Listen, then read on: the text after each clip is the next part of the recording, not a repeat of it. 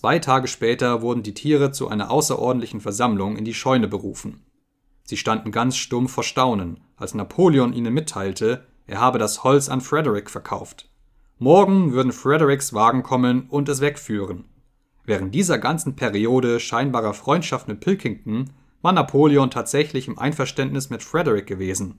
Alle Beziehungen zum Fuchswald wurden abgebrochen. Beleidigende Botschaften wurden an Pilkington gesandt. Die Tauben wurden angewiesen, den Klemmhof zu meiden und ihre Parole von Tod Frederick auf Tod Pilkington zu ändern.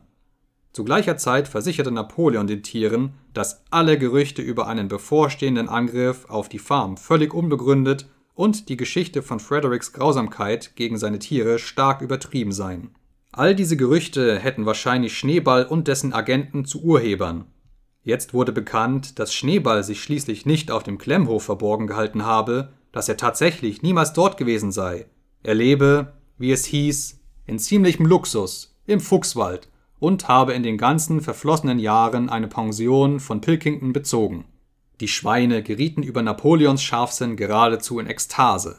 Dadurch, dass er mit Frederick freundlich tat, hatte er ihn gezwungen, den Preis um zwölf Pfund zu erhöhen.